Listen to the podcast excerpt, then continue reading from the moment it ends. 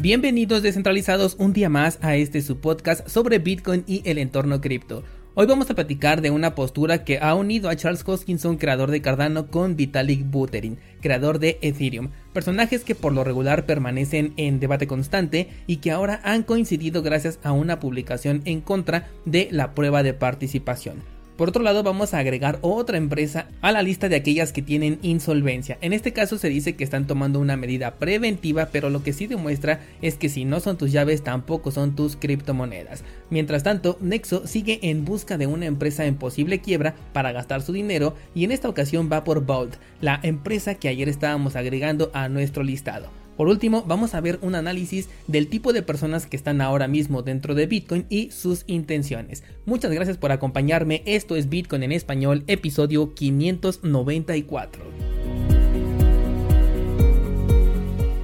El precio de Bitcoin en este momento está en 20.186, prácticamente nada que reportar al respecto. Sin embargo, algo que te quiero comentar es que eh, la media móvil de 20 periodos en el marco temporal de un día está funcionando bastante bien como resistencia en este momento. Ya tuvimos un toque el día primero de julio, otro toque el 4 de julio y ayer 5 de julio el precio rompió la media móvil de 20 periodos, sin embargo el cierre de la vela ocurrió por debajo. En este momento se encuentra incluso el precio entre la media móvil de 20 periodos y nuestro eh, nivel de soporte que tenemos ahorita en los 20 mil dólares. Que de hecho algo que me estoy dando cuenta es que el nivel de soporte ya lo podríamos estar bajando a los 18 mil 900 o casi 19 mil dólares porque es en donde realmente el precio ha encontrado un soporte y no en los 20 mil. Esto es muy parecido a lo que vimos, por ejemplo, cuando estábamos en los 30.000, que el precio realmente estaba encontrando un soporte en los 28 y tuvimos que bajar nuestro nivel. Aquí, a pesar de que nuestro nivel psicológico se encuentra en los 20.000,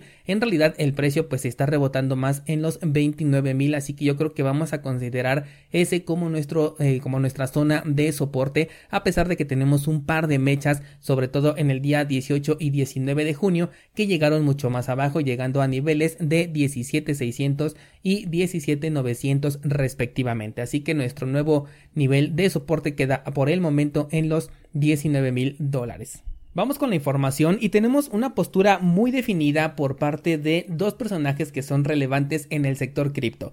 Por un lado Charles Hoskinson y por el otro Vitalik Buterin, los cuales no dudaron en defender el algoritmo de prueba de participación luego de que Jimmy Song publicara que la prueba de participación no resuelve el problema del general bizantino, por lo cual no provee un consenso realmente descentralizado. Muy bien, ¿y qué es el problema del general bizantino? Se trata de un dilema a resolver que se da a conocer en 1982 y que encierra los problemas que tiene un conjunto de sistemas informáticos que tienen un mismo objetivo cuando quieren tomar una decisión de manera descentralizada.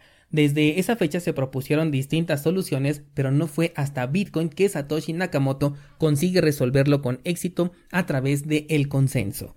El problema dicta que si un grupo de bizantinos quiere atacar un lugar y distribuye sus tropas en diferentes grupos, ¿cómo podría garantizar que todas las tropas recibieran la información de atacar o de retirarse al mismo tiempo, asumiendo que podría existir un traidor entre los mensajeros o bien que éste se podría equivocar o incluso malinterpretar al dar el mensaje, siendo que si no atacan todos al mismo tiempo, podrían fracasar en esta misión? Esta es la metáfora de donde toma el nombre, pero el problema está orientado a sistemas informáticos. En el caso de Bitcoin, Satoshi lo resuelve a través de un consenso tomando como base el resultado individual. Como bien sabemos, los mineros agregan una transacción a un bloque y son los nodos los que se encargan de validar esa información. Para ello, todos parten de un estado de conocimiento cero, es decir, cada nodo cuando comienza la validación de la blockchain lo hace de manera independiente y desde cero no está descargando la blockchain de ningún lugar, sino que la crea. A través de las reglas del consenso se pone a validar la información bloque por bloque hasta llegar al momento actual.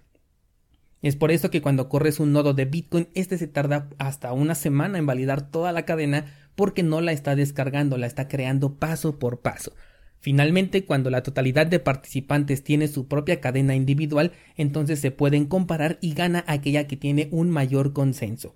Es posible que existan errores o incluso alteraciones voluntarias que quieran atacar en este caso a Bitcoin, pero en ese caso se crearía una cadena temporal que posteriormente sería corregida si es que el problema fue un simple error o bien si se trató de un ataque dirigido, en este tipo de casos nace una aberración conocida como Bitcoin Cash. ¿Por qué la prueba de participación no resuelve este problema? Porque la participación de los nodos varía en función de la posesión de tokens.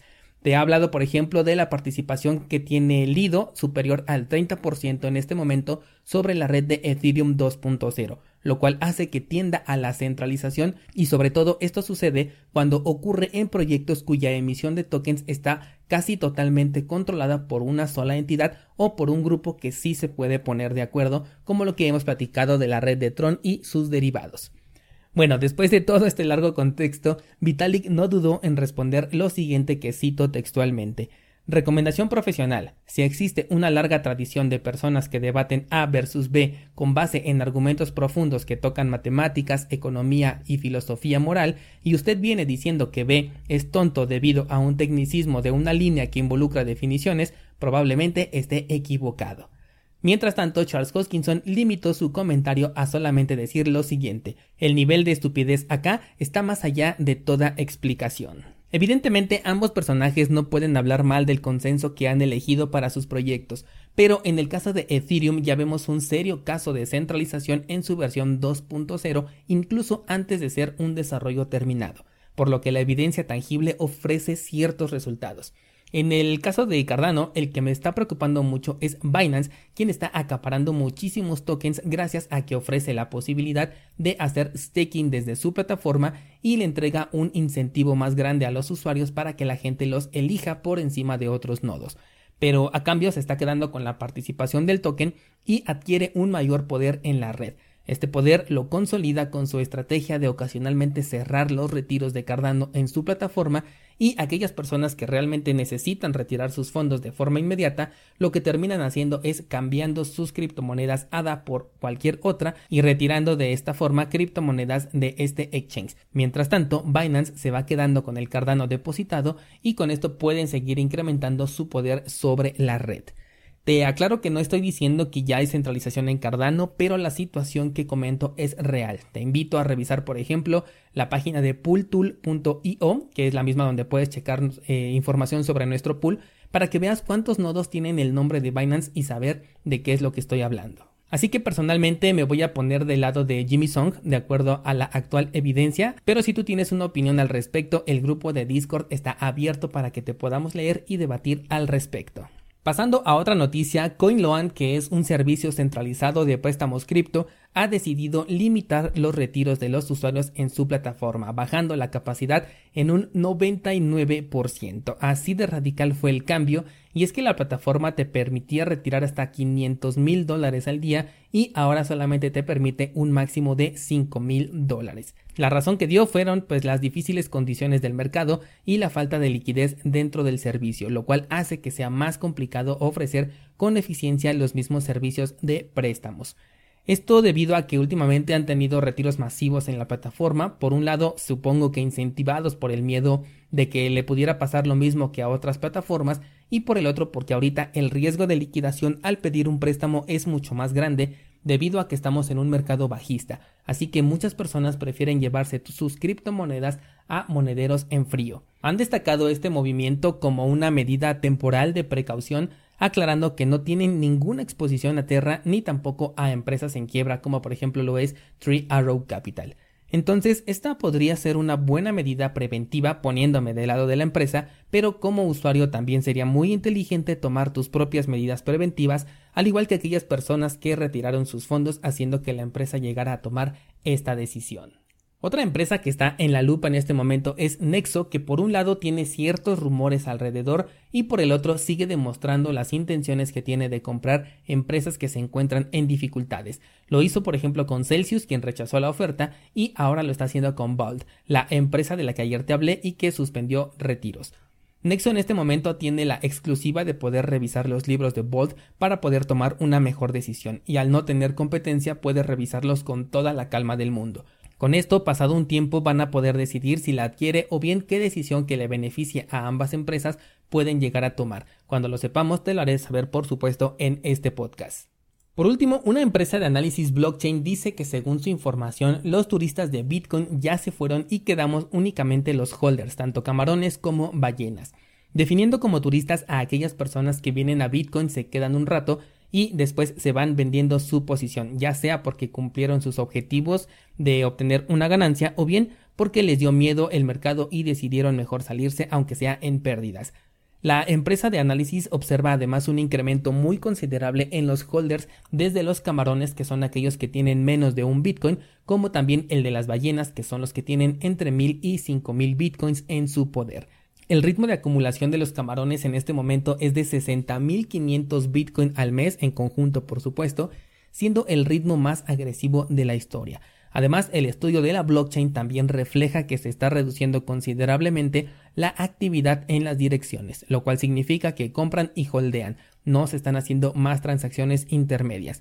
Además, el recuento de transacciones está estancado y lateral en este momento, lo cual representa una necesidad de una nueva demanda. Y si la oferta sobra, entonces podríamos llegar a ver una disminución en el precio de Bitcoin nuevamente.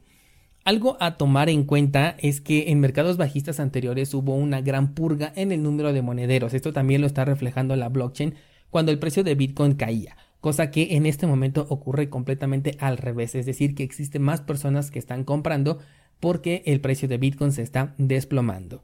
Es por ello que considero que al mercado le hace falta por lo menos una última depuración que pueda espantar a los holders más débiles y con esto incentive un rebote un poco más fuerte en el precio debido al incremento de la demanda. Quizás un escenario interesante que se me viene a la mente sería ver un falso rebote en el precio, el cual haga que entre capital porque las personas crean que ya va a rebotar el precio de Bitcoin para posteriormente ver un desplome. Si esto se diera, yo podría especular eh, que el precio llegara al nivel de los 30 o 32 mil aproximadamente y después viéramos un nuevo desplome más fuerte que ya rompiera ahora sí nuestro nivel de soporte que definimos en los 19 mil dólares. Vaya episodio tan interesante que tuvimos el día de hoy. Te voy a dejar en las notas de este programa el enlace para nuestro pool de Cardano 7PL por si quieres participar con nosotros. Y te recuerdo que hoy es el último episodio de esta semana. Si sucede algo relevante, te lo voy a hacer saber a través de Twitter o bien por Instagram. Así que no olvides eh, seguirme en esas redes sociales. Muchas gracias por acompañarme y nos escuchamos de nuevo el lunes.